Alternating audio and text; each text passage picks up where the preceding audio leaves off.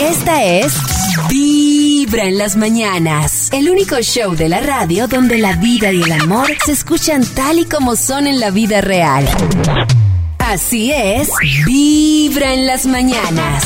En este jueves de muy buena vibra quiero recordarles que ustedes nos pueden escuchar ahí en su radio 104.9, desde cualquier parte del planeta también en vibra.co, pero además, si ustedes son usuarios Claro, prepago o postpago, descarguen Claro Música.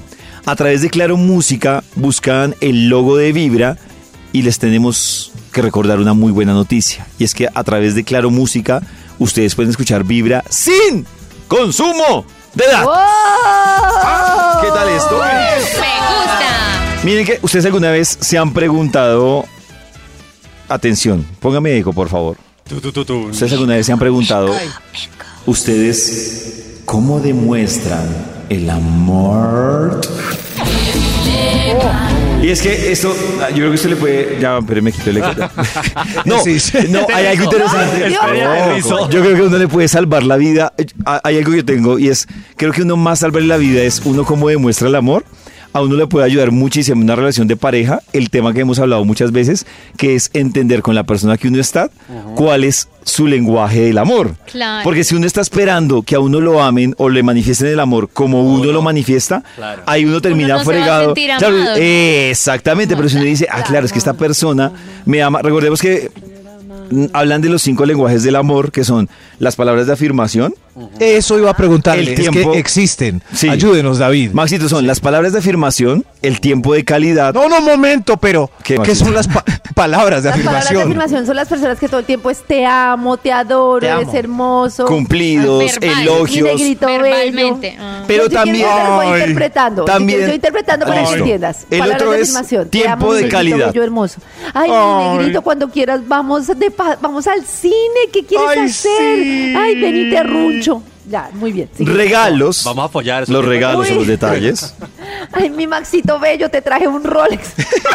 Uy. Rolex, en Ni vimos en siquiera el un centro Casio. Y ni comercial. siquiera un Casio, un Era Rolex. un Casio, un Rolex. En el centro comercial lo vi, Eh, mira. el otro Maxito son los actos de servicio. Venga, le barro. Te traje te levantó la desayunito. no me barra Te los ayudo pies, con que esa me quedo losita que te veo como cansadito, Ay, mi amor. pegué- Exacto, pero sí, pues fue chistoso, Oiga, pero sí. yo, yo los tengo todos, pero Yo pensé que pagaba los que me servicios. Y el otro. me amo. Y el quinto es el contacto físico. Ay, uy. Abrazos, Ay, cucharita, sí. caricias, Ay, sí, el besito. no dijo nada. No, Eh, lo, lo le de dije- Karen, ya vimos que no, lo de le- Karen diciendo es el no, porque fuerte. le iba a seducir, le dije, uy, ¿no se escuchó? No. No. Pero es que ese uy es Yo más sí sí oí, afirmación. Karencita. Claro, tenés que tocarle. Ah, no, porque era, era- me le estaba acercando sexymente porque no lo tengo aquí al lado. Ah, Si no, ya, ya, ya, ya, agarraba, ya. papito, Entonces, sus yo siento que cuando, cuando uno logra identificar cuál es el de la pareja y cuál es el de uno, uno se evita muchos problemas como el que dice Nata de no sentirse No querido. ama. Nata, ¿sabe cuál es su lenguaje del amor? Yo creo que yo tengo, uno puede tuyo. tener varios. Puedes tener, no, oh, puede tener varios, pero Nata, Pero siempre hay que uno otra, sí. que te destaca. El más más el mío es el contacto físico. Contacto Yo fí- soy estoy de acuerdo con caricia, Nata, de sí. besito, de arruchis, Totalmente de, de tocar, de abrazar, de Total. cristian, sí. Maxito, ¿tiene claro el suyo? Uy, está Es- estaba pensando, pero yo soy muy servicial, o sea, llevo el desayuno. Actos de servicio. Sí. lindo. Paga Cris, la luz, el agua, el ¿el- el recibo. suyo, Cris? Yo creo que el mío es el de expresivo. O sea, que dice ¿Cómo como... Ah, el palabras de afirmación. Eso, palabras de afirmación. ¿Y el de Karencita? Yo todo Actos tacaño. de servicio, actos de servicio, te Actos ayudo de con servicio. esto, te ayudas con esto. Pero Eh, últimamente estoy como nivelando porque también me parece Yo chévere las palabras, el arrunche, no sé qué. Sí. Y yo creo que es que eso es muy importante lo que dice Pollo. O sea, más allá de los lenguajes del amor y de todo, uno va a sufrir toda la vida si uno tiene una expectativa de que lo amen a uno como a uno se le da la gana que lo amen. Es que está jodido. Sí, claro. Y lo otro que iba a decir, y me gustaría debatirlo hoy, es que a mí me parece, y puede sonar A mí autoayuda, a lo que ustedes quieran, que mientras uno no se ame a uno mismo, y creo que muchos hemos vivido Ah, esa situación, estamos por ahí buscando el amor por todo lado, y en esa no la pasamos. Mientras que uno qué? No, se ame a uno mismo. O sea Pero que hay que uno aplicar, está- uno sea, también yo a uno también mismo aplica estos cinco. Claro, pero como si soy yo me- servicial Claro, conmigo total. mismo. Karencita, quiero- te amo. Karencita, ven, tenemos sexo hoy. Karencita, ven, te Claro. Ay, sexo hoy, sí. Pero igual estoy buscando amor también. Prepárate. Claro, pero uno también No. está buscando. Es que es muy diferente. Sí, la- o sea. Entonces la persona que se ama entonces tiene que estar sola porque Sí, ya está es completa. muy diferente. No, pero tiene que es muy diferente un amor decir, propio. yo me amo, estoy Claro. bien sola, pero en este momento qué chévere si puedo compartir mi amor con Pollo. Él que- se ama, yo me amo y somos dos almas que nos amamos. Claro que yo estoy reflexionando yo digo, con- con lo- ay, ven y me amas, porque es que es que si te vas, entonces ¿qué hago? Entonces si te vas, es muy ahí. diferente. Me- estoy pensando con lo que dice Karencita y lo que sí encuentro coherencia es que yo, como uso mi lenguaje del amor, es lo que para mí es muy importante. No sé si me hago entender.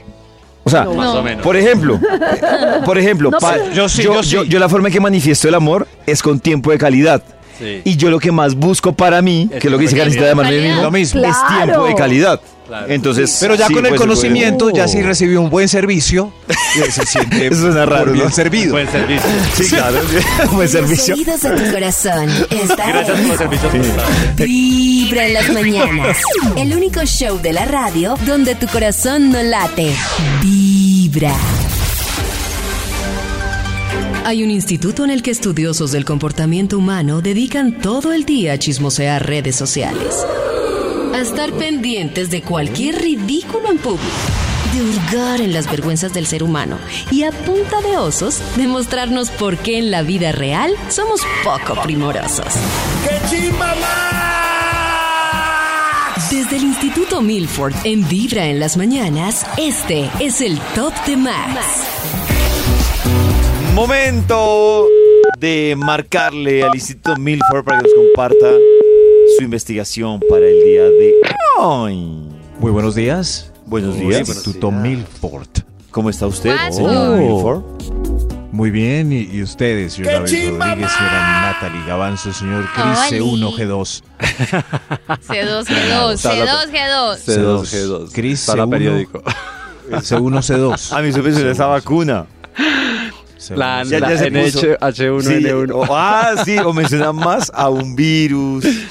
Sí, como el virus de Christopher. Creo que llegó el virus del extraño. C1, G1, a Del C2, G2. C2. C2, G2. C2, G2 es. C2, G2, claro que sí. Maxito, C2. a lo que vinimos. A compartir ¿Ya, usted- David? Vamos a compartirle a usted datos para que usted nos comparta Ah, una ah, investigación. Casi la embarro, David, creí que era no, para la datos. otra cosa, pero aquí tengo listo el Bademecum digital. Necesito solo palabras clave y así sale un estudio que hace las delicias de la mañana. Palabras Delis. claves. Palabras. Palabras. Palabras. Momentos. Mo- momento. Eh, detalles. Mo- sí. Voy a poner residencias con todos estos nombres que están diciendo. No, no, no. Detalles, Eh, momentos. Eh, Detalles. arrunchis. Hacer, Arrunchis. hacer el aseo. Residencia, hacer el aseo. Dar regalitos. Hacer, Pagar los servicios. pagar los Uy, sí me servicios. gusta. Eso total. Pagarme el Está saliendo ya por fin el título del estudio para hoy es... Venga, le digo. El título para hoy es ¿Cómo demuestra usted el amor? Ah. Por eso Es la nos primera acompaña tarea. como cada mes el saxofonista de George. Michael para endulzarnos las palabras con sus notas musicales que salen de esa trompa al viento. Señor de los números, empecemos con la primera demostración de amor. Extra, extra. ¡Un extra! A ver usted, ¿cómo demuestra el amor? Ya llevo al desayuno. Uy, tomamos cafecitos, nos damos besitos Claro. y después, Oh. des- después nos lavamos los dientes. Ay, no, qué este asco, Dios. qué, qué hermoso. Qué amor. Pero, ¿en qué Así parte es. demuestra el amor? Ah. No, no, el, Con la lleva al desayuno. Lleva al desayuno. Sí, pero con esa no, cepillada de dientes mató todo. Pero si los ninguno de los dos se había lavado la boca. Uy, no, Desde muchos cochinos.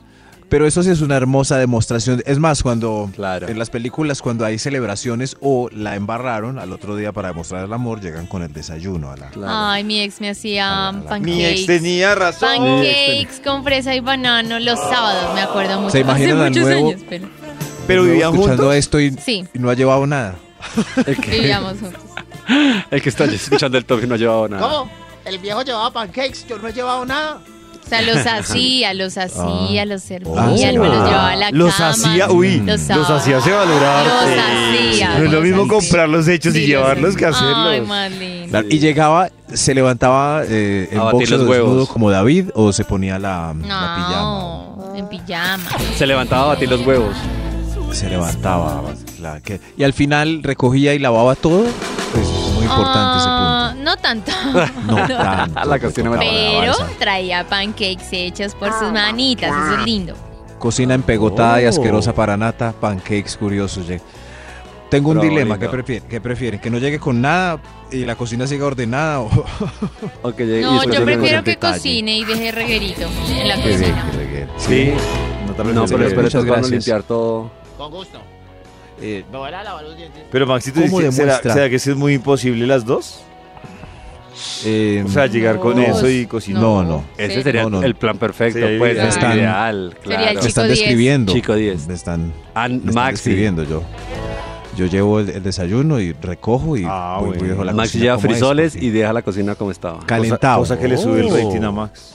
Calentado Claro. con, claro, arroz, carne molida, frijoles, huevo frito Huevo encima, frito, si hay uf. tajada a un lado, arepa, Uy, quesito y chocolate. No cambiemos de Cero punto. ¿Chocolate con frijoles? Delicious. Sí, Claro, para cero calentado. Pancakes. Max está loco. Cero Pues es calentado. pancakes. Cero pancakes. Cris, ¿sí sabes? Un calentado, entonces, calentado con jugo de naranja. Sí. No, eso da acidez. ¿Cómo? No, sí, el chocolate con frijoles no, así de... no, cae suave sobre una Me cama. imagino. Y lactosa. quesito. Mm, Y quesito, Cris sí sabe. Cris Claro. sí sabe. pro. ¿Cómo? Ay, Uy, ¿qué pasó? ¿cómo demuestra usted el amor? El amor. Número 10. Pueden ir pasando, por favor. Ah. de mesura, es un programa que escucha toda la familia. Yo demuestro el amor. Sí, sí, sí, mi señor. Aprovechando que me levanté como portarretratico. Uy. Claro. Ah, Puyando. Claro, claro, el día que no Oh. es porque ya es- estoy triste, triste. Ay, claro. No, el día Ay, que uno día se levante, no, como un portarretrato, ahí le toca uno preocuparse. Claro. Ay, ¿Ustedes todos los días se levantan por Por nada, es que la primera señal Sí, de que sí. un hombre está sea- con problemas de impotencia es que se levante y no esté como un portarretrato. Ah, o sea, es normal que todos los días se levanten Exacto. O sea, la primera Como pregunta que carpa le hace, que puede hacer un urólogo a, a un hombre cuando cree que tiene problemas de Esa impotencia es. esa, es cómo Esa se es. levanta. Y usted dice, unas veces como portarretrato, otras no. Regular. Entonces le dice, uy, problemas Uy, no, está mal. Ah, Oh. Problemas. Claro, ¿cómo se Eso por eso como la prueba de matemáticas. Yo no sabía. La prueba de matemáticas del profesor, así cuando uno le hacía la división, para nosotros es que si fallamos en una noche y tenemos dudas si fue el estrés y Exacto. El todo eso, cansancio. es como, Ay, Dios mío, no, ya no sirvo. Va a tocar. No, espere hasta por la mañana y descubra. Exacto. Eh, Pero si uno se levanta muy temprano, una, es que a las 3 de la mañana no es como tan... No, es que ya me preocupé. Ay, Cris no se levanta, Carpo. ¿Cómo así? Pero es que tan temprano. Cris. En las ¿Quién se va a levantar Carpo, a las 3 de la mañana? Así es, hoy 19 de octubre se conmemora el Día Mundial contra el Cáncer de Mama. Eh, digamos que un dato importante para que lo tengan presente, hay muchas estadísticas que se hacen en torno a esto, pero una de las más importantes, las mujeres que padecen cáncer, el top número uno se lo lleva el cáncer de mama, Sí. el número dos se lo lleva el cáncer de, de útero. Y el cáncer de mama, lo que se estima es que una- es una enfermedad, digamos que, que, que en la estadística, 8 de cada 10 mujeres eh, a, su largo, a lo largo de su vida podrían estar sufriendo de, De de cáncer. cáncer de mama. Una estadística bastante alta que ha venido creciendo y por eso, pues hoy tenemos diferentes espacios y contenidos para recordar la importancia de- del cáncer de mama. Una de esas, hay muchas historias que tal vez la gente conoce. Hay Sí. historias que tienen finales, digamos que están en, pues finales no, historias que están en proceso, Sí. que están en esa lucha y que es importante. Eh, hay historias que como que se los detectaron a tiempo y tuvo solución y hay otras historias que también tienen que ver con el tema de sobrevivientes. A cada quien le ha tocado de pronto una historia totalmente diferente. Hay otros y otras más afortunados y afortunadas que no les ha tocado ninguna de esas historias. Pero esto pues es un llamado más para un tema de prevención que siempre hemos Es- hablado y siempre hemos dicho. Y a propósito de es. eso, pues, ah bueno, yo quiero contarles o compartirles algo. Yo por ejemplo hice un live anoche Sí. hablando de la historia del cáncer de seno de mi mamá, porque a mí hay algo que, y lo digo desde, desde todo el respeto, y es algo que me raya mucho, es que siento que a veces cuando tiene que ver con enfermedades físicas o emocionales, Sí. la gente las trata como una tabla, como una tabla matemática. Entonces llega alguien y dice, es que yo tengo depresión. Entonces sale el experto en depresión comillas, ajá. y dice, Sí. claro, usted tiene depresión por esto y esto y esto.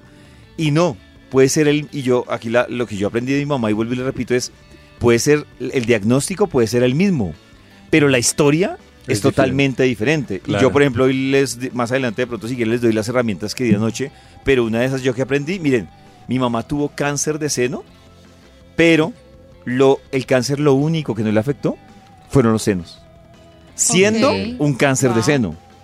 Eh, entonces cuando hablan de las campañas de prevención de tóquese, si se siente algo raro, ah, Sí. yo digo, estoy de acuerdo, eso tienen que hacerlo, o sea, Claro. hace parte del proceso, pero se quedan cortísimos y tratan como regla general si usted, entonces, si usted se hizo la mamografía anual, si usted no se detectó nada raro en los senos, si no segregó nada en los senos, si no tiene, bueno, todo lo que hablan, digamos que espe- específicamente de esto, entonces usted tranquilo, siga fresca. Y miren, yo les digo y les adelanto, mi mamá se hizo una mamografía en el mes de mayo y al medio año y la, la mamografía le salió perfecta. Y a los seis meses le encontraron un cáncer. Haciendo una mamografía. avanzado, un cáncer ya avanzado. Que pudo haber Sí, sido. en un estado que ya la lucha era compleja.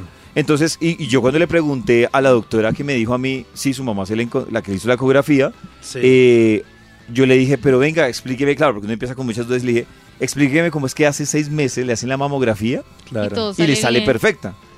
Y ella me dijo algo que yo digo, las personas, mire, si usted está yendo donde un médico, y se los digo súper en buena onda porque yo hay médicos que les creo mucho, Sí. pero está yendo donde un médico, o ya médico de salud mental o de salud física, que lo está tratando a usted como, como si usted fuera una matemática, está perdiendo la plata. O sea, cuando usted llega donde el psicólogo y el psicólogo dice, sí, tu problema es este y este y este, y ese mismo problema le dice a todo el mundo, usted está perdiendo la plata porque es que su caso, o sea, claro, usted puede tener el mismo, vuelvo y repito, el mismo diagnóstico, pero el origen es totalmente diferente y Sí. son historias diferentes. Y es como unas historias que Chris nos trae a esta hora de, de gente también famosa que ha padecido por esa situación, ¿no? Así es, Pollito. eh, varios eh, famosos y sobre todo pues famosas nos han compartido su historia de, de lucha también, su historia de vida y su historia de enfrentar eh, esta enfermedad también como lo dice el Pollito, cada uno desde su perspectiva, desde su eh, historia en particular que como también bien lo decía es tan diferente cada uno con la de cada, con la del otro a pesar de pues que es el mismo el, el mismo problema. el mismo problema, sí, básicamente. Entonces eh, nos acompaña también Diva Yesurum, que como lo dice el Pollo, Diva. pues eh, ha también compartido su historia eh, con los oyentes y con los televidentes, ella- presentadora, ella qué parte periodista. del proceso está el cáncer? Ella ¿Todavía ya está en, esa, en ese tratamiento? Mm, Ya ¿O- terminó las quimios, está en el post porque Pollito eso finalmente pues es una, una enfermedad que no termina, ¿sabes? De Por más que, claro, es un, eso es un tema que así pues ya haya terminado todos los procesos, tiene que terminar con un- unos exámenes continuos, tiene que seguir igual con, con los exámenes eh, periódicos, ¿Eso con los se análisis. llama estar en remisión? Eh, no, ahí sí me corchaste, no sé remisión? si... En remisión. No sé, ¿No? nunca lo he escuchado. Yo tampoco sé, eh, estaría mal informando porque la verdad no lo tengo claro. Lo que sí tengo claro es que, claro, eso es un tema que con las personas que he hablado, que des- ya es para toda la vida, o sea, estar tú en procesos de, de, pues, de seguir con los, los exámenes periódicos, Claro. rutinarios, de que todo vaya bien, de que no haya de pronto... Que no se le porque ha después- pasado a otro lado. Exacto, entonces eh, es, es un tema que hay que saberlo manejar ahí siempre. Diva, pues ya gracias a Dios pues terminó sus temas de quimio, eh, está pues en sus procesos también post quirúrgicos de recuperación, va muy bien, muy alentada, muy fuerte como la hemos visto también en sus redes sociales, eh, presentando también como periodista, eh, pero también le preguntábamos cómo fue también para ella cuando se enteró de esta noticia de que tenía cáncer de seno. Hola mis queridos amigos, bendiciones para todos. Me encanta estar en la emisora porque en su género es mi preferida. Me fascina, me fascina Ay. escucharlos todas las mañanas. Bendiciones para todos. Por lo general uno siempre cree que, que esto le va a pasar a cualquiera menos a uno. Eh, cuando el médico me dijo lo de el cáncer triple negativo, etapa 2, yo quedé como en shock. Y cuando mm, estaba apartando la cita, me dice el señor de, de lo- del laboratorio, me pide los datos, me pide la edad, me pide no sé qué tal. Y me dijo, ¿usted sufre de algo? Y yo dije, no, yo no sufro de nada. Y después dije, no, espera un momento, yo tengo cáncer. Eso fue muy duro y a partir de ese momento entendí que iba a afrontar algo que para mí iba a ser desconocido. Eh, al salir del lugar donde me hicieron los exámenes, me estrellé porque la sorpresa era tan grande que yo estaba como, como desconcentrada. Le di un golpe al carro con un volardo. Eh, fue duro, fue difícil. Y el oncólogo me dijo todo lo que venía para encima con respecto al cáncer. Entonces yo me quedé sorprendida y me dijo, no, no, no, tranquila, no le tengas miedo al cáncer, no le tengas miedo al cáncer. Y yo le dije, así es, no le voy a tener miedo al cáncer, que el cáncer me tenga miedo a mí. Y fue una frase que salió del doctor, que yo se la complementé, que nos dio risa a nosotros y que decidí tomarlo como caballito de batalla para, para tomar fuerza en los momentos de debilidad. Claro, y es que eso es importantísimo y aparte de lo que también decía ella y lo decía también ahorita con el pollo, cuando se dan ese tipo de noticias salen todos los expertos. Ah, no, todo el se vuelve amigo, experto. el vecino, el Todo que el ya mundo se pasó. vuelve experto. Pero eso se- es mal, es mal para la persona que le digan cosas, que le Sí. recomienden. Yo, Sí, Carita, ¿sabes qué es lo que pasa? Sí. Que cuando tú sales y recibes siete opiniones, de esas Claro. siete es muy probable que muchas vengan de creencias, otras vengan incluso de experiencias que nadie las ha vivido. Y ¿sabes qué lo pasa? Que hay una fase que vive el paciente y la familia, que es la de frustración, porque se empieza a probar de todo y hay cosas que, que uno dice, ¿a quién le hago caso? Incluso muchas veces las, las, las- los consejos, las recomendaciones Claro. que le dan a uno van en contravía. Entonces el médico recomienda, eh, un ejemplo, el médico recomienda nada de carnes rojas. Y, el otro, y la otra persona le dice, no, carne roja sí, lo que tiene que eliminar es la leche. No, la leche no, lo que tiene que eliminar es no sé qué. Los huevos, no, no sé qué, tome esto. Entonces, claro, se vuelve un conflicto en el que la familia se enloquece, lo que pasaba con Y la el COVID. persona O sea, también. ¿no? Porque yo, por Claro. ejemplo, eh, tengo una persona, eh, un amigo cercano que tiene cáncer de páncreas, que es muy delicado. Y yo creo que muchos no sabemos cómo actuar. Y yo lo que hago es que normalmente, pero lo hago, pero no sé si es lo correcto, es que ni le digo nada ni le aconsejo nada, sino que como que estoy ahí, como que le Claro. pregunto. Y le pregunto de tal manera que él me cuente cuando quiera contarme cómo estás hoy, acá estoy pendiente y como que ya, como si necesitas algo me dices y ya. No sé si eso sea lo correcto, pero no le digo ni haz que esto, si tú- ni me has Claro, siento pensado que esto, ni cómo te Claro, sí, sientes, sino que claro, estoy ahí y ya. Si tú me lo preguntas, si no hay un conocimiento o de causa o profesional, la mejor forma es solo escuchar. Claro. Porque, ah, no sé, yo les, les pongo un ejemplo. A mi mamá, la recomendación que nos daban con ella, un día nos dijeron hasta, dele caldo de chulo.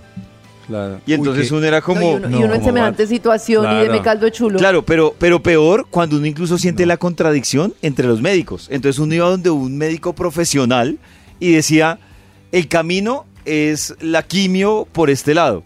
Y entonces uno iba a una segunda opinión, el médico miraba el historial y decía, no, yo no veo viable una quimio, yo veo más viable una radio o un, eh, no sé, Y entonces un, proceso qué hacían, bolero. a quién le hacían caso. No, a la final, cuando uno ya se enloqueció, eh, a- afortunadamente yo tenía un amigo médico que fue como el que me acompañó en todo ese proceso de entender la enfermedad.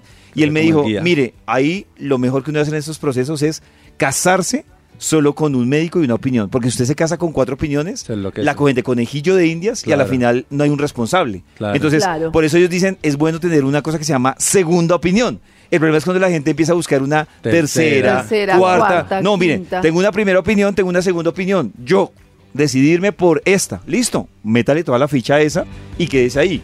Porque si no termina la gente enloquecida y eso creo que lo aplica para cualquier enfermedad. Y yo creo que más si sabe que le están los resultados. conceptos hasta para un dolor de dedo del pie. Claro. Total. Con respecto a eso también, Diva nos contó también cómo le fue un poco con estos Diva. consejos eh, de la gente y que le decían lo que no, lo que sí, que estaba bien, que estaba mal.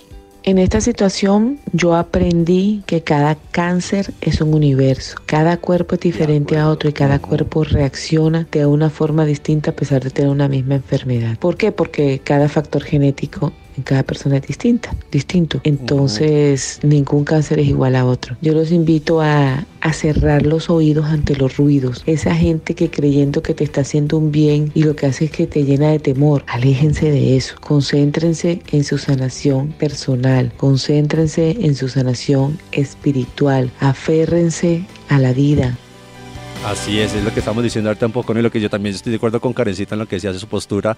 Yo creo que es la mejor porque uno ni es especialista, ni sabe, y como lo que se dio aparte, pues es que cada cuerpo es tan diferente Sí, que lo que le funcionó a uno no necesariamente le tiene que funcionar Claro. al otro. Y me gusta mucho lo que decía del camino espiritual, porque yo, independientemente de entrar en el debate de lo que decía Pollo el otro día, que, que sí, que es muy molesto que le digan a las personas que es un aprendizaje o algo, lo que yo me he dado cuenta de las personas cuando se acercan a un riesgo de muerte, y tristemente es así, es que es cuando uno se cuestiona o empieza a pensar sobre su ser más allá de la vida y sobre su vida en general. Porque es impresionante cómo los seres humanos, a menos de que nos pase algo hoy, una enfermedad grave o algo, no cre- creemos que no nos vamos a morir. O sea, nadie tiene en su cabeza la fragilidad y, la, y, la, y lo corta que es la vida. Entonces, en esos procesos, eh, eh, me lo decía mi amigo, pues empieza un proceso in- inconscientemente de cuestionarse, pues, el sentido de la vida, porque ya sé que mi vida, a pesar de que siempre ha estado en riesgo, ahora soy consciente de que, de que ahora sí que me, no sé cuánto tiempo voy a vivir más, que no lo sabemos. Pero pues ya cuando este, este, este es como un camino, como ya dice, espiritual, y me imagino que también un camino muy personal. No, no quiero que me digan nada, es como lo que yo estoy atravesando. Así es, Karencita, y también, bueno, nos da también precisamente el consejito a todas las mujeres, a los hombres, porque también obviamente eh, los hombres no están exentos de que puedan pasar por esta situación, entonces eh, les da también este consejito a las personas que de pronto están atravesando por esta situación. El cáncer es una enfermedad dura, pero es que todos nos podemos morir de cualquier cosa, de cualquier cosa, de una gripa mal cuidada, de un COVID. Nos podemos morir simplemente bajando una escalera y trastabillando. Todo en esta vida es mortal. Nosotros podemos llegar muy lejos, pero siempre de la mano de Dios, apoyándonos en los médicos, siendo agradecido y sobre todo algo muy importante, solo pendiente del día a día. ¿Qué va a pasar después? No sé, voy hoy, voy al día. Hoy estoy sintiendo esto, mañana siento lo otro. Cada día, cada día, viviendo el hoy. Un beso muy grande a toda la gente linda de Vibra y lo llevo siempre en mi corazón. Mi corazón no late, mi corazón vibra. Eso, ahí está, esta mujer es un roble, aparte también sacó un libro Renaciendo, hablando un poquito de su experiencia con, con todo el tema de- del cáncer, para las personas también que están pasando por este proceso, Eh, también está esta guía también en lo que ella Uno, fue uno se su lee, experiencia. con lo que ella decía, Cris, y lo que hablamos al principio, uno se lee diferentes historias de personas que han padecido un cáncer y es otra prueba grandísima que son, puede ser el mismo tipo de cáncer, pero cada uno tiene una historia tan diferente, le empezó Claro, diferente. como todo en Mira la que vida. Todo. Me, me llamaba la atención, por ejemplo, ayer en el- anoche en el live, que una persona decía, eh, a, mi, a mi hermana todo el tiempo le trataron un problema del brazo. O sea, era análisis del brazo, radiografías del brazo, y, y con el tiempo se dieron cuenta que el problema no era el brazo, sino era un cáncer de seno. Mm. Y, y era una historia que ella contaba y decía, efectivamente, hay una historia, o sea, puede ser la misma enfermedad, pero cada quien la vive diferente, se le prende diferente, la padece Claro, diferente. claro. Y lo que les decía, yo creo que si ustedes sienten que están yendo a donde un médico que los está tratando como, como una regla matemática, que, ay, venga, Uy, saco, sí. si eso significa esto, y para una enfermedad tanto emocional como física, están perdiendo la plata. Porque es que. Puede ser el mismo diagnóstico, pero las historias y el origen es súper diferente. O sea, súper. A las 7 de la mañana, 55 minutos, regresamos con la investigación que trae el Instituto Malfour. ¿Cómo demuestra usted el amor? Nos están contando diferentes personas cómo abrazan a su pareja estable. Señor de los números. Top número 9. Gracias. Señor de los números, el 9. Yo demuestro el amor empacándole una coca bien rica para que se acuerde de mí al mediodía. Y se acuerde de mí Esa, al carajo. mediodía. Y le escribe con salsa de tomate en el arroz, te amo. Y le echa buena cebolla para que le deje el, el no me olvides todo el día. Un acto de servicio hermoso. Ay, Qué bello. La- Las albóndigas. El otro día me estaban diciendo que estaba compartiendo el salchichón con una compañera, pero... Ah, se puede- Ay, lo siento. ¿Qué? qué? Pero qué bonito ¿Cómo? acto. Ah, Qué bonito sí, sí, acto. pues hay gente que comparte la, La coca. carne. En fin, hoy, ¿cómo demuestra usted el amor pasando por acá? Por Top número 8. El 8, el 8. Yo le llevo serenatas cada 8 días. Sí, todos, los, todos los jueves. Le llevo serenatica. ¿Serenata todos los jueves? Uy, Uy, ese hombre tiene Pero dinero, ese hombre tiene plata. Pero ¿será que no hay un momento en que se aburra? a punta de regalos, pero si a él No. le gustan los mariachis, no se Ah. cansará. No, todos los cada ocho días como, ay, no, ya fastidioso. Sí, por eso que no se cansará. Oh, yo no me aburriría. ¿No? Unos, la unos la mariachis en Pues París. puede ser que le lleve unos mariachi, tuna, banda, tuna. Ah, tiene una tuna. No. No, no, no. Sí, sí. Clave. ¡Ey, llegaron! ¡Ahí llegó el señor! Clave la tuna. ¡Ahí Ahora llegó el señor! Clavelitos, clavelitos de mi corazón. Uy, pero es- Perdóneme, mi amor, perdóneme. Es que la embarro todos los Ah, pero es que la miércoles. Ah, es que no contó la historia completa. esa historia le faltaba un pedazo. Perdón, prefiero pollo. Dime, dime, Karencita. Que Pollo para asado, Pollo pollo asado, pollo asado. Uy. Eso, que Uy, llegue después de la embarrada ¿cuál es con esa pollo pose? asado. ¿Cómo es el pollo asado? No, no, no, es... Darle a la no, no es, pandereta. no, es, es literal, Chris. Pollo asado. O sea, no. Ah, no es una pose. Ah, pollo. Pollo. Pollo broster, de pollo asado, asado, de asador. con arepita, con Eh, papa. Y yuca. Pero, ¿Cómo así que ¿cuántos conceptos ya hay alrededor de un pollo asado En que vez de se serenata. desvirtió el pollo asado? Que llegue con comida, vida, ¿Sabe serenata. dan? Canta y no llores. Creo que yo la embarro. una tanda, perdón, y le una llegó tunda. una novia con comida y coge ese pollo y me lo... Ay, Se lo en tira la por la jeta. cara. perdóname. ¿Cómo demuestra usted el amor? Eh, gracias por la serenata, señor. Top Eh, ¿Para cuál? número 7. El 7, usted sí. Con la nevera llena. Ese congelador Oh. lleno de carne y todo.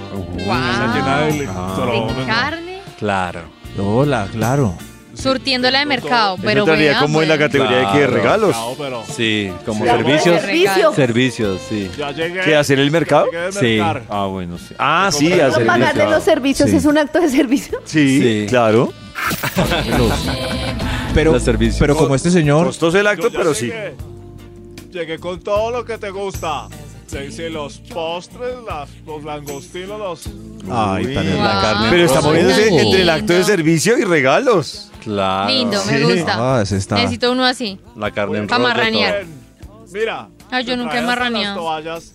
¿Cómo demuestra usted el amor? Top Ay. número 6. Ah, gente tan enamoradiza. Ay, señorita, ¿usted cómo demuestra el amor? Yo demuestro el amor poniéndome bien rica, baby. Ah. Poniéndose bien rica. Eso es Poniéndose rica. tiempo de calidad Soy- Ah. para el sexo. Oh. Es que eso sí está misterio. pienso en mi hombre. Cuatro más. Bien rica. Tres más. Claro. Dos más. Pero eso no es para, eso es acto No. para ella misma. ¿sí? Pero al, pero al marido le da placer verla así. Pues si es pensando en el marido, podría ser un Claro. regalo. Si ¿no? fuera por mí misma, estaría relajada comiendo hamburguesa. Ay, no, Ah, quiere verla que el marido la vea linda, guapa, tonificada. Exacto, Chris. ¿Sí Ah, pues por es eso regalo. también está macancancito. Ay, Cris está. Para los del fin de semana, yo soy un regalo. mañanas. 8 de la mañana, 7 minutos. A propósito de el día de hoy que se está conmemorando la lucha contra el cáncer de seno y surgen muchas dudas y, y lo que hemos estado escuchando de historias y contándoles a ustedes, pues quiero también contarles que a esta hora tenemos una invitada. Es la doctora Claudia Ramírez, ella es cirujana de seno de la unidad de oncología de la Clínica Country y además es jefe de la unidad de seno de la Clínica Universitaria Colombia. Doctora Claudia, bienvenida a Vibra en las Mañanas.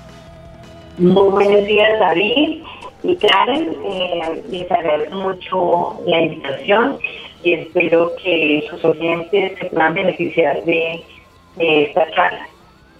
Doctora Claudia, arranquemos hoy en este tema de, la lucha contra el cáncer, hablando un poco de, una duda que surge para muchos y es entender que por qué las mujeres y los hombres están en ese nivel de riesgo de, adquirir el cáncer o de tener cáncer de seno. Eh, la causa verdadera y justa no la tenemos. La realidad es que el cáncer de seno es el cáncer más frecuente en el mundo en las mujeres. Ah, en los hombres pues no es tan frecuente, pero de todos modos también lo encontramos. Y es importante que eh, ellos también sepan que una lesión en seno debe serlos consultar porque siempre existe la posibilidad. Eh, en, el mundo se diagnostican anualmente miles miles de mujeres eh, con de seno. Eh, ah. Uy, uy. Ya está. Sí, se está cortando. Vamos a ya- ya- intentar retomar la comunicación porque no entendemos. Sí. es- no, Porque se corta y además en una parte Muy fundamental importante. o importante la que decía. Sí. Digamos que para los que entendieron la primera parte, ella decía que entender una razón real o una explicación médica de por qué los hombres y las mujeres están en el mismo nivel eh, no, no funciona, pero sí es evidente que las mujeres son las que tienen la mayor afectación Que son más propensas. son más propensas Claro. al, al cáncer de, de seno, que es uno de los grandes misterios. La otra pregunta que te- uno también le hace a, a los médicos es, realmente sobre el autoexamen, que creo que es una cosa fundamental, porque muchas veces el autoexamen, yo no sé si Nata, Nata tiene un periodo en el que se hace, o Karencita, que acostumbran a hacerse el autoexamen como hábito. Pues yo debo confesar que no soy tan juiciosa. Yo creo que eh, lamentablemente me lo hago por ahí una vez al año. Sí. Y, y eso como por porque me sentí alguna cosita o algo así. Pero no como hábito que No, tú digas. Tampoco no, como, todavía yo como no lo hábito, tengo como no me no hago como cada vez al mes y entonces igual, sino como varias veces, digamos, yo creo que por ahí unas, ¿qué será? 10 al mes me, me toco, o sea, conscientemente. ¿Diez como- veces al mes? Sí, o sea, en diferentes mañanas salgo de bañarme Uy, pero yo creo que esa tarea de Karencita sí está bien hecha. No, pero está y lo, juiciosa, sí. y lo que hago es que me empiezo a pues a, a tocar bien, bien, bien para, Claro. para ver que no tenga masitas ni nada. No es como que haga el ejercicio como es, frente al espejo y levantando la mano y nada, sino que me, me- me toco conscientemente así como, ah, venga y reviso. Y ya. Doctora, Claro. doctora Claudia, ya que to- retomamos la comunicación, doctora Claudia, hablemos un poco de, del autoexamen. Cada, con- con qué frecuencia realmente debe ser el autoexamen eh, en las mujeres? Bueno, el autoexamen es lo que tú hablaban, lo que ustedes decían al principio de autopalparse, ¿cierto? De conocer los senos de una forma ah, clara, porque quien tiene los senos es quien más fácil los conoce. Mirarse al espejo, revisar que sean más o menos iguales, porque siempre hay diferencias en un seno o en el otro, pero que se mantengan eh, de una forma normal. O sea, que no se golpe cuando tú subes las manos, se meta el pezón o se meta la piel en algún lado, ¿sí? Y la palpación no importa en el sentido que la hagas, sino lo importante es que palpes absolutamente todo el seno. Y el seno empieza desde debajo de la clavícula, que es el huesito que tenemos en el hombro, hasta por debajo del surco de la mama y de la parte externa de la axila hasta la parte media del esternón. Eh, la palpación o el autoexamen debe hacerse por lo menos una vez al mes. Idealmente eh, a la semana después de que ha pasado la menstruación, en las mujeres que tienen eh, menstruación. Y en las mujeres menopáusicas, escoger una fecha o una semana del mes para hacerlo siempre en la misma época, porque el seno tiene variaciones durante el mes, ¿sí? Y si tú la cambias de fecha, a veces se encuentran nodulitos, al día la semana siguiente no están, ¿sí? Entonces es importante como tener la rutina de hacerla siempre después de que ha pasado la regla o en una fecha exacta en las, en las pacientes con menopausia. La idea del autoexamen es conocerse el seno. No es hacer diagnóstico, sino saber que yo no tengo bolitas, que me duele cuando me palpo la parte externa, que es más blandito en la parte interna, etcétera, ¿sí? Y conocerlo de manera que cualquier cambio en esa normalidad mía me haga consultar. Claro. Doc, algo que me parece importante y es lo, lo- lo que tú decías que está relacionado con el tema, por ejemplo, de, de los sitios para tocarse, porque para muchas mujeres el seno es- está solo en la parte frontal, ¿no? Y solo se examina en la parte frontal. Claro. Exactamente, e incluye la axila, incluye el cuello. A veces lo diagnosticamos Ay, el cáncer claro. de seno porque la paciente se palpa una pepa en la axila y no le ha- nunca se ha examinado el seno o nunca le han hecho ninguna imagen.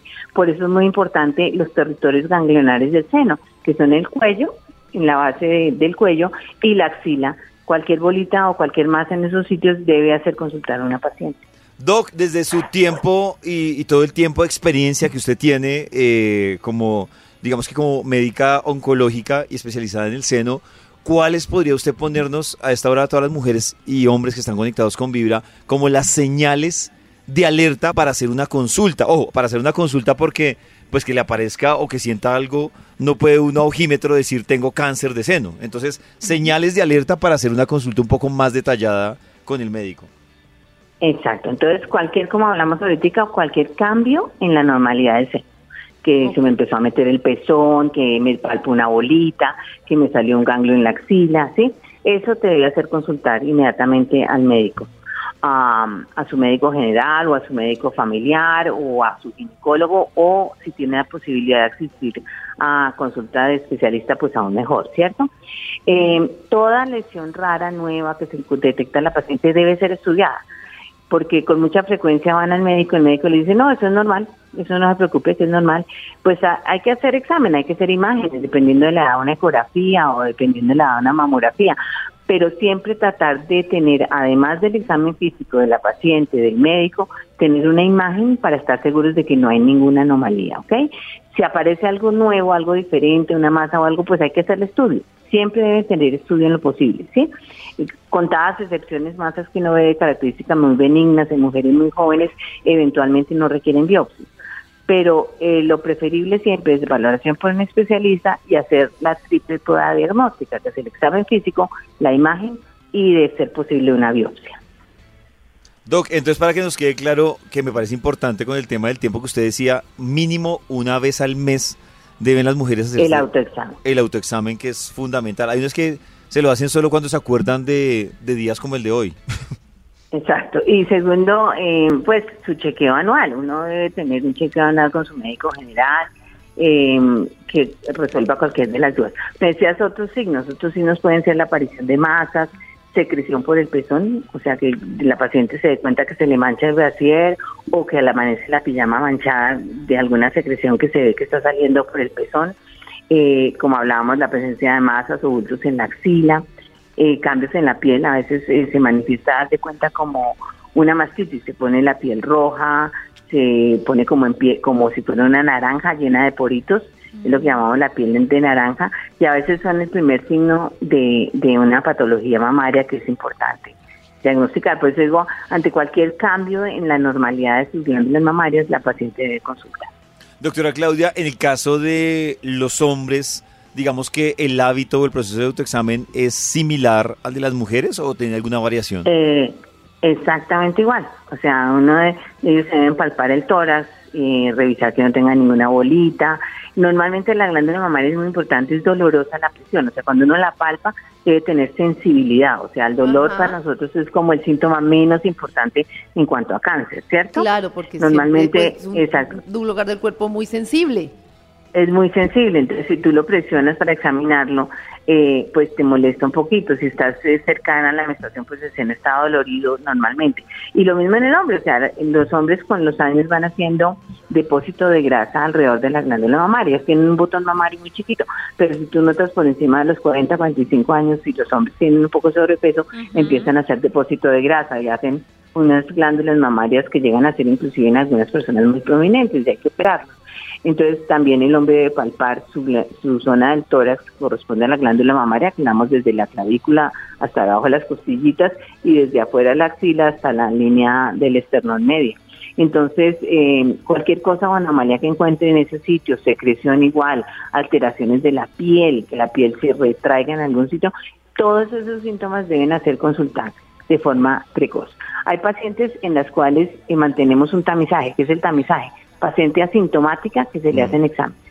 ¿Por qué? Porque son pacientes que tienen una historia familiar muy importante de cáncer de seno.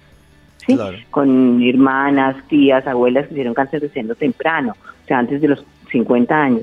Esos pacientes están en un tamizaje, o sea, en un control médico anual con su mamografía y su ecografía. ¿sí? Así no tengan síntomas y examen médico para tratar de detectar el cáncer lo más temprano si es que viene de origen familiar. Pacientes que no han tenido bebés, pacientes con una densidad mamaria en la mamografía muy alta, son pacientes que tienen un poco más de riesgo. O pacientes que han tenido biopsias mamarias por masas, por lesiones que se ven en los, en los exámenes y que han demostrado eh, cambios de atipia. Deben ser pacientes que se controlan, son pacientes que llamamos de alto riesgo para cáncer seno y que se deben controlar de forma anual. De resto, por normatividad eh, nacional y global, casi mundial, se define el tamizaje, o sea, el, el- el realizar pruebas diagnósticas, mamografía y ecografía, por encima de los 40, de los 50 años cada dos años. O sea, la paciente que no tiene ningún síntoma, que va a su control porque tiene hipertensión, cada dos años le deben hacer su mamografía y ecografía, porque es una manera de detectar de forma temprana Claro. antes de que aparezcan síntomas del cáncer de seno. La principal arma para hacer esa detección temprana por encima de los 50 años es la mamografía. Y es lo que llamamos un tamizaje, que en Colombia pues no se puede hacer poblacional, sino toca hacerlo de oportunidad. O sea, los pacientes que tienen acceso al sistema de salud deben los médicos estar presentes de que cada dos años a pacientes mayores de 50 años hay que hacerles su tamizaje mamario para tratar de detectar casos tempranos, que es lo que vemos hoy en día, ¿no? Hace, pues cuando yo empecé el ejercicio de esa profesión, ah, casi todos los casos que veíamos eran muy tardíos. Yo trabajé en el Instituto Nacional de Cancerología por 22 años y lo que nos llegaba ya eran casos muy avanzados de cáncer de seno. Hoy en día hacemos diagnósticos muy tempranos, antes de que exista clínica siquiera, gracias a la mamografía, a la ecografía, que el, el sistema de salud, las prepagas y las EPS lo han introducido como métodos preventivos. Doc, una pregunta, si por ejemplo a una mujer le dicen que tiene quistes en los senos, que es la historia que nos cuenta una oyente a través del WhatsApp, dice que ya le encontraron unos quistes en los senos, pero le dijeron que no eran cancerígenos. ¿A qué se debería la aparición de, o podría ser la aparición de estos quistes no cancerígenos? Los quistes de seno son, todas las mujeres tenemos quistes, en mayor o menor cantidad. Básicamente son los cambios hormonales en el seno, como se refleja. En la segunda fase del ciclo, o sea, después de la ovulación, se retiene líquido, y se retiene líquido en el seno, y uno siente en esa parte del mes el senito más grandecito, le queda como más estrecho el y es más doloroso. Básicamente es por esa retención de líquidos que se forman bolsitas de agua. Quistes son bolsitas de agua, no son ninguna enfermedad, son la característica del seno. Es como si a uno le dijeran, estás enfermo de ojos cafés, ¿no? Nací con los ojos cafés, ¿cierto? Y los senos quísticos son, son la propiedad de esa paciente. Hay mujeres que son súper, súper llenas de quistes, hay mujeres que son con poquitos quistes, ¿sí? Y dependiendo del momento en que uno tome la foto ecográfica, o sea, si la tomo a, después de la ovulación, antes de la regla, pues los quistes la mayoría están llenos. Si la tomo después de que ha pasado la regla, por eso el autoexamen es a la semana después de la regla, ya no hay casi quistes.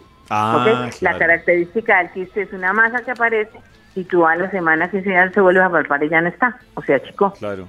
eso quiere decir que era agüita. Doctora Claudia, muchísimas gracias por acompañarnos eh, gracias. en este especial que estamos haciendo. No, con el mayor de los gustos, David y Karen. Y como les digo, lo importante es que todas las pacientes estén muy conscientes de su autocuidado. Claro. En general, todos los seres humanos. Es parte de lo que hace que hagamos nosotros diagnóstico temprano y tengamos éxito con los- todos los tratamientos. Muchas gracias, doctora Claudia Ramírez. Gracias. no, Doc. a Gracias, ustedes, Doc. Que estén muy bien. Ok, Tu un abrazo. corazón no late. Vibra en las mañanas. A esta hora llega el momento de seguir con la investigación que ha traído el Instituto Milford. ¿Cómo demuestra usted el amor ¿Cómo hoy jueves? amor? Una manera perfecta de demostrarlo puede ser como nuestros personajes lo indican. Tienen éxito. Conservan su amor cálido. Señor de los números, ¿para cuál vamos, por favor? ¡Extra! ¡Extra! ¿Cómo demuestra usted el amor?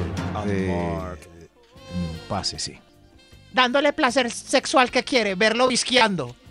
Gracias, señora. Ver, ¿Cómo? ¿Visqueando es ¿Cómo? como torcer el ojo? ¿Cómo es visqueando? ¿Como torcer el ojo? Blanquear ojos, sí. Blanquear ojo.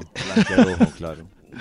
Viéndolo blanquear ojo, increíble. Esto, Claro. esto es Oiga, una Qué demostración. bonita forma de demostración. Que, que blanquee seguido. ¿Ella quién Gracias. es? ¿Esperanza Oh. Gómez? Es esa, oye. Qué ojo. Dora. Ah, La Ah, Dora, sí, Dora. sí, es Dora, Dora. Dora. Sí, sí, sí. La mamá. ¿Es el viejo chiste o se llama así? Sí, sí, Doralba. Ah, creí que era el viejo chiste de Dora. Pero a mí me gusta esa demostración de amor. ¿Para qué? Gracias. Sí. sí. ¿Cómo demuestra usted el amor? Fácil. Top La número mar- 5. Dejándole avisos de te amo por donde su mirada pase. Oh. Espejos con, el- con la crema. La crema dental. Es pongo te amo en el espejo. Claro. En servilletas, en muros, en pasacalles, en vallas, en Oh, letreros ¿en en las vallas? montañas, Uy, uy, en avisos se en avionetas. Un te amo en la luna. ¿Qué nivel? Señor, ¿En la luna? No, te amo En la avioneta, ¿qué Pues pasa? si tiene dinero para dejarme un mensaje en la luna, bienvenido. Bien- Oh, sí. O sea, Sí, una avioneta debe costar. Claro, Debe costar. Claro. debe gustar que pase Miren, con el avisito te te amo. Miren, ahí Ay, ese sí. helicóptero. ¿Se El helicóptero. pasaba, Ay, ¿qué es pasaban esto, esas señor? avionetas con esa Señor. con los pancarta avisos. gigante? Sí, sí, sí, sí, sí. Pero acá en Sí, Bogotá sí. sí. se veía. Sí, creo que yo sí lo vi. ¿Sí? Miren, Boleta, pero se veía. Ay, yo soy mi amor, mire. Mi amor, Que te diga que mensajito, Nati. A mí me conquistan con eso. mi amor, mire lo que Con dice un la letrero avioneta. que diga te amo. Ah, pero que No, yo te así en amo. la yo salgo avioneta. corriendo. En la Ahí sí avioneta. los lenguajes del amor, yo digo, el tipo está loco. No me ama mucho. Señor, no, vuelva está a pasar que loco. no lo Una vio. persona en sus cabales no hace Señor, Pero si dice marry me. Ahí va. Cásate. Eso. Que marry me, Miren. marry me, así será el matrimonio. Entre más, entre más pomposo ¿Quieres? el matrimonio, más Sí. dura la convivencia. Yo quiero algo sencillo yo, y yo amoroso. tengo una, Sencillo. una duda y es, Ay, ¿ustedes qué novio. piensan de cuando le envían a la oficina a él o a ella. Me encanta. Le envían, no sé, Uy, me no, queda la duda si están Para mí marcando. eso no es amor, para mí eso es territorio. marcar Sí, es territorio. territorio. Pero es un Marcar territorio. detalle, en un Hubiera hecho-. Para mí, qué hecho pena, pero para mí todo eso está muy vinculado No. a temas tóxicos de eres mía, Sí. te demuestro, soy poderoso, soy poderosa. No No. siempre. No, o pero sea, no, a, eso a es- Karen Pero si toca darle a una una talla escondidas, toca llevarla por allá detrás de un matorral y darle una No. flor. No, sí, No porque se o puede sea, hacer nada persona- público. si a mí me ¿Qué manda un Rolex que me posella, pues Si me aguanto.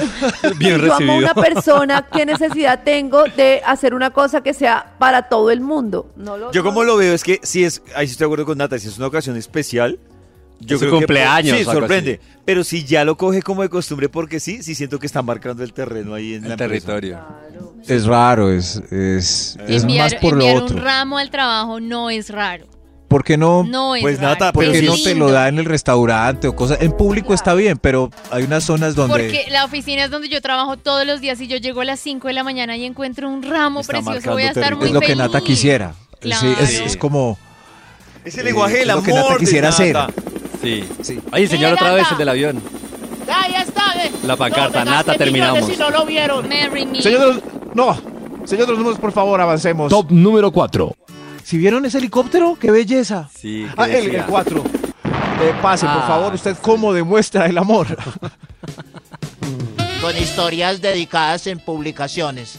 Es decir, Ah, fotos compartidas. Una Oh. publicación entre los dos en Instagram, en redes sociales. Una foto que ella me tome de la mano y me guíe el camino, que se vea solo mi manito. Eso también Una es otra forma de marcar territorio, Spotify. ¿no? Sí, ahí también tenemos una discusión ¿Cómo? con Nata porque es que Una playlist. y ese tema de hacer tan público a una relación me parece también es una Demuestra marcada el-. Yo ahí, amor. yo ahí tengo mis reservas. Porque No, cuenta. no, no sin Ah, exagerar. ábrete, Pero Nata. a mí sí me gusta pues subir de, de vez en cuando una historia. Pero había un estudio una serio. foto. Un, un estudio serio que demostraba que las parejas entre más publicaban, menos felices eran internamente. De acuerdo. Eso es- Yo no sé si yo lo que digo está mal. Yo cuando veo que una persona, mi vida es mi vida, mi vida con otra persona es muy bonita, pero lo más importante para mí es mi propia vida.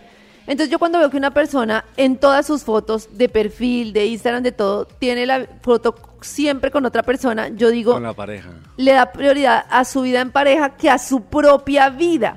Y a mí me parece que si es el, el WhatsApp de Karen, es el de Karen. Bueno, tal vez sí la familia, bueno, no sé. Pero si, la novia y de una el WhatsApp la foto con la novia. Pero es que ¿En la es tu perfil? Sí. Sí. es que es tu perfil, no el perfil de tu par no, no, no es un grupo en pareja.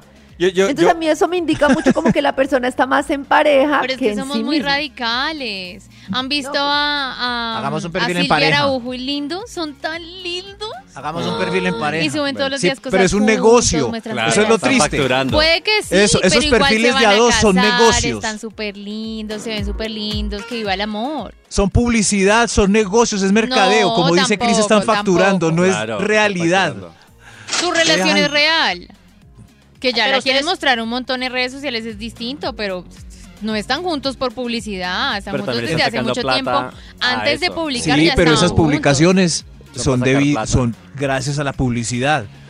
Es, entonces, las, el ideal de las personas que lo siguen es lograr eso, tener un Instagram en pareja, montar videos así en un Es que esa es la misión de ella, Nati, Ese eso es lo que es tú el- estás haciendo. O sea, Yo quiero un crear ese ideal ese. inexistente para que la gente y las otras marcas también estén Claro, con que ellos. son un referente de pareja, así estén por dentro. Pero es que peleados. no subir nada tampoco me parece que está mal. Ah, no, claro, yo No sigo con claro. story y eso, pero sí, a mí también me, me quedan muchas dudas cuando alguien en sus perfiles comparte, como dice Karencita, la foto con la pareja y destacando ahí la pareja. Incluso los niños, no sé qué, como que para mí es una falta, voy a decir algo que puede regañarme. Cuidado, David, No, piénselo mejor bien. No, siga, Max. ya No, no, no, un primo, un primo. Que lo diga, que lo diga. No, Un pero primo, para David. mí, eh, independiente que sean los hijos, eh, el novio, lo que sea, si es la foto de perfil tan marcada y permanente, es una falta de amor propio.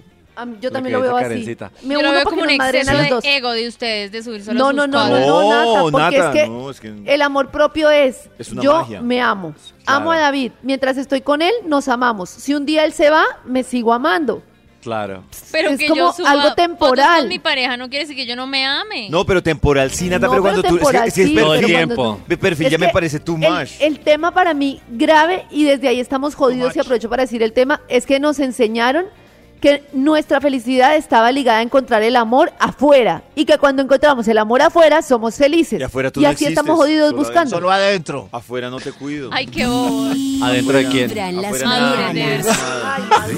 Cada quien hace de sus redes sociales lo que se le da la. Sí, pero se les ve tan triste. Ese desespero. Esta es Vibra en las mañanas. Pues como hoy que hemos estado hablando también de la lucha contra el cáncer de seno que se conmemora hoy, 19 de octubre, vamos a compartir con ustedes una historia que tuvimos hace algún tiempo de un logro. Y fue una mujer, porque para una mujer y para una familia es súper importante poder superar un cáncer de seno. Y esta es la historia de logré superar un cáncer de seno. En Vibra es hora de sentirte feliz por todo lo que logras. Es hora de gritarle al mundo cuáles son tus pequeños o grandes triunfos. Eso que te infla el pecho de emoción. Porque lo alcanzaste y lo hiciste tú. Y lo hiciste tú. Y hoy es el fruto de tu gran esfuerzo y dedicación. En Vibra es hora de decir lo logré. Lo logré. Lo logré. Hola amigos de Vibra, les cuento que hace tres años fui diagnosticada con cáncer de mama. Mi médico me diagnosticó un tumor de tamaño inoperable en mi seno izquierdo y sí, tuve mucho susto al principio, pero él también me dijo que cáncer no siempre significa muerte. Entonces decidí en ese momento entregar mi cuerpo a Dios, toda mi fe en Dios y empezar un, un agresivo tratamiento de quimioterapia, radioterapias. Pues yo no puedo decir que eh, fue fácil y que estuve positiva todo el tiempo, pero siempre enfocada que yo al final pues iba a lograrlo. Después de terminar mi tratamiento riguroso, el tumor finalmente se hizo de un tamaño extraíble. Pude conservar mi mama afortunadamente, pues tuve una cirugía, tengo cicatrices, pero esas cicatrices son las que me enseñan todos los días a valorar mi vida, a valorar mi cuerpo, a amarme como nunca me había amado antes. En mi caso la detección temprana, el autoexamen fue clave y gracias a Dios puedo decir que hoy tengo cicatrices en ese corazón que afortunadamente no solo late con toda la fuerza, sino que también vibra. Eso. ¡Linda! Ay, Qué bonita historia. ¡Qué bonita historia! Claro, es que el tema de la superada es... Compleja. Y además es un camino Tremendo. largo, como contaba Chris más tempranito con la historia de Diva, que es un seguimiento de tiempo. Claro, de años. continuar de, con los análisis, exámenes, eh, los temas rutinarios, de, porque eso es algo que ya lo va a acompañar Claro. a uno por toda la vida para tener, estar de todas formas bien de salud y poder eh, seguir compartiendo con la familia, que también lo que decía el pollito es un tema que también se vuelve familiar, ¿no? Porque es el acompañamiento de la Claro, familia, de los los amigos. Claro. Ahí la unión familiar Muchas es veces la, la- la- la presión de las familias es, es la locura. El, el- yo les contaba de la historia de eh, mi amigo que tiene cáncer, son una pareja de dos hombres y tienen tres niñas. La menor tiene cuatro, o sea, tres niñas es un rollo. Y él pues contaba cómo su pareja lleva un año con los temas médicos de él, llevándolo al médico, llevando la quimio, atendiendo todas las situaciones de la casa, las situaciones financieras, las situaciones que uno nunca cuenta, que son las famosas autorizaciones médicas, que creo que es la cosa más... Uy, Dios mío, esa es la... el- la tramitología me parece lo más desconsiderado del mundo Sí, y de nadie acuerdo. cuenta como todo el tema de la tramitología, llevando a las niñas y pues pero- imagínense el impacto emocional para esa persona que además... Cómo cambia la vida está- y es No, sorprendente porque Karencita nos contaba primero esa historia de, de esa pareja adoptando a las niñas. ¿cierto? Y ahora miren la historia que nos cuenta Karencita es repentina, miren la vida cómo cambia y uno, Cómo eh, cambia uno cree que no, que no y le va a cree pasar que a uno. no. Sí. Impresionante. Y eso decía él. Yo me la pasaba montando, montado en un avión, trabajando. Para mí lo importante era la empresa, sacar todo adelante. Eh, siempre estaba ausente mentalmente porque siempre estaba era en el celular, en una cantidad de cosas. Y ahora pues no sé cuánto tiempo me queda con mis hijas porque el cáncer de páncreas es muy agresivo. Y pues hasta ahora me, ayer le dijeron que podía estar bien hasta enero. Hasta enero, un nuevo examen en enero. Es muy, muy y como Es valora uno la vida cuando sabe que va a estar con seguridad vivo hasta enero, que ni siquiera lo sabemos. Estás escuchando Vibra en las mañanas. Hay más, hay más opiniones. Ellos vinieron en vivo y en directo a contarnos cómo demuestran el amor. Y miren, el saxofonista de George Michael está esperando esta sección. Como toca de hermoso. Observen. Mire, Top número ojo a tres. Karencita. Uy, me despertó el, yo. el saxo le, mata el ojo a Karencita mientras toca. Oh, gracias, señor del saxo. Del ¿Cómo saxo. demuestra el amor? ¿Qué? El sexo. Saxo. Ah, Ah, perdón. a ver usted, señor, ¿cómo demuestra el amor? Eh, la verdad, con mi aseo personal y mis Ay, ganas de salir a buscar trabajo. Gracias, señor, te amo. Y mis ganas de salir a buscar Oh. trabajo. Ah, las Esencialmente ganas. estas son. ganas. Me preocupa que haga énfasis en las ganas, No, porque no. es que las ganas Si me ven- no es... Si me ven con ganas de salir adelante es porque estoy enamorado.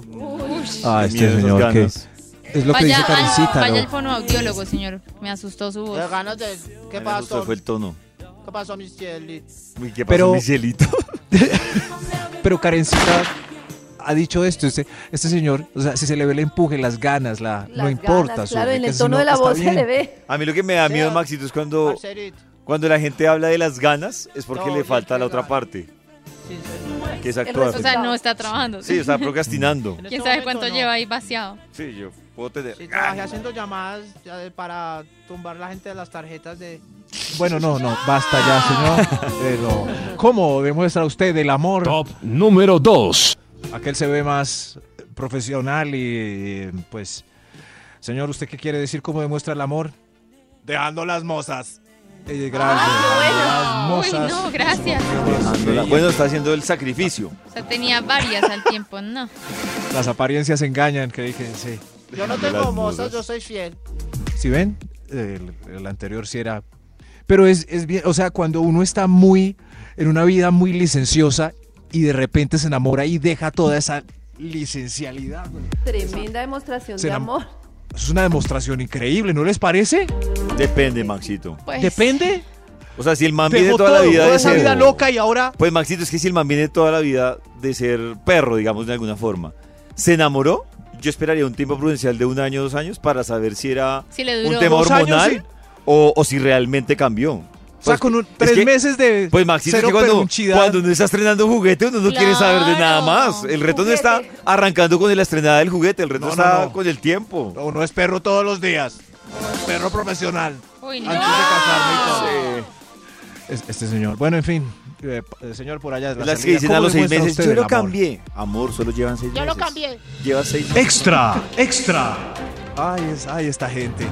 ¡Un extra! Un extra tiene los números. ¿Cómo? ¿Cómo demuestra el amor, madame?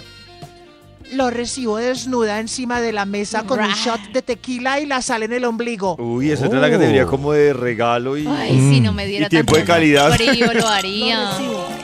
Pero no sé dónde ponerme el limón. ¿Dónde En el se pezón, pone amigo. Oh. ¡Ay! Amigo amiga. Úntese los pezones de Amiga, limón. am- Amiga, amiga, Nata. Amiga, ¿De limón? A veces no. ¿Por qué limón. limón? Porque de pronto le gustan los sabores ácidos. Sí. El shot del, Yo sería shot del feliz ombligo. que estuviera untada de limón porque a mí me gusta el ácido. Vea la sal en el ombligo, Pero, pero, el limón en el pezón y la copa entre las piernas. Pero entonces el limón hay que estriparlo o se pone la rodajita ahí encima. No, úntese el pezón de limón para que se Pero lo va a quedar chupe. Para que pegachento. se lo chupe. Va a quedar Sí. pegachento. Y la piel no puede salir al sol, sino el pezón Ay, se, Dios, se estamos le pone hablando de más una noche de negro. pasión. Mejor otro extra. Otro ¿Es noche de pasión o es en Extra, la playa extra. a las 10 de la mañana? Sí.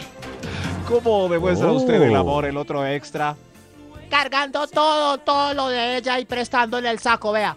Le, le Ay, cargo me los bolsos, encanta. las carteras, el ángel face, le cargo el celular, le cargo las mochilas, le, le cargo los tacones cuando quiere bailar, eh, mientras baila, sí, le ¿Qué es cargo, un no, ángel le cargo todo. Ay, qué ¿Qué es un belleza. ángel face, Maxito? Un un polvo de la cara clásico, Ah, clásico. sí. Ah. Clásico. Yo, Pero yo pensé, que era, yo pensé que era algo como para colgar en el cuarto. sí, El otro día Ah. vi una cosa que me llamó mucho la atención. Estaba, Sí. era una playa y era una, un señor así como normal, barrigoncito, y una señora que se veía con un cuerpo, con un cuerpón, pero era como una señora como, no sé, o sea, no, sé- no, no tengo claro si hacía ejercicio o qué. Y me llamó mucho la atención que el señor era literal como a sus pies, o sea, le echaba el bloqueador, le traía la toalla cuando salía del mar. Oiga, Nata. le Es su manera pero- de amar. pero era como no porque Todo. se veía muy atento. como como si Un fuera mayordomo ella al una lado. diva exacto Se- la, la impresión era como si fuera ella una diva y él el mayordomo ahí como a su servicio. Como el mayordomo. Y pensé como mucho en, Estás en- bien, mi reina. como en el poco Estás amor bien. de él, me dio pesar, como en su poco bien, ¿qué autoamor. Y también pensé como esas colada. mamás dominantes, así dominatrices que mandan y todo y que creen que le están haciendo un favor a ¿Quieres los que me vaya hijos. de aquí? Les hacen daño. Me pongo aquí para que se te tape el sol.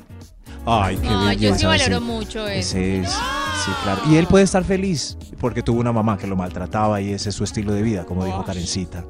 Ah, Qué triste. sí, sí. Pero, pero por ejemplo, estaba pensando si ella es J. Lo y uno es un pobre diablo que le están a uno pues patrocinando todo, toca, ¿no? Pararse, ventilarla con un abanico gigante. Pues Maxito, todo tiene su precio. Todo tiene su precio. Eh, gracias. ¡Hay otro extra, Dios mío! Extra, ¡Otro extra! ¡Nos despertó! ¡Extra! ¿Cómo ¡Extra! demuestra el amor? Con mi indiferencia. Así todas se enamoran.